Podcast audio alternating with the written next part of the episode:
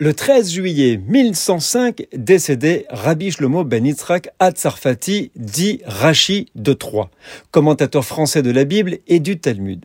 On montrait encore il y a un siècle des boucheries construites à l'emplacement de sa demeure et où les mouches n'entraient pas. Le père de Rachid poussa si loin son zèle religieux qu'il jeta à la mer une pierre précieuse très convoitée par les chrétiens, après quoi il entendit une voix céleste qui lui annonçait la naissance d'un fils noble.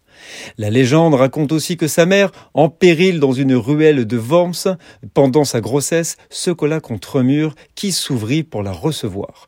Cette niche miraculeuse y est encore représentée ainsi que le banc depuis lequel Rachi enseignait. Rachi exerçait les fonctions de rabbin dans sa ville natale, mais il dépendait principalement de ses vignes pour subvenir à ses besoins. Il eut trois filles. On raconte qu'il aurait prédit à Godefroy de Bouillon la défaite de son expédition. Le commentaire de Rachi a été imprimé pour la première fois en 1475. Il ne parlait que français et quelques mots d'allemand. En France, tout au long des persécutions, quand le Talmud et livres de prière étaient brûlés, les commentaires de Rachi furent les compagnons inséparables des Juifs français qui les diffusèrent dans les communautés étrangères.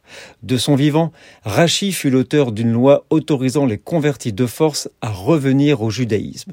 Son commentaire du Talmud fait autorité aujourd'hui encore. Nous sommes le 13 juillet.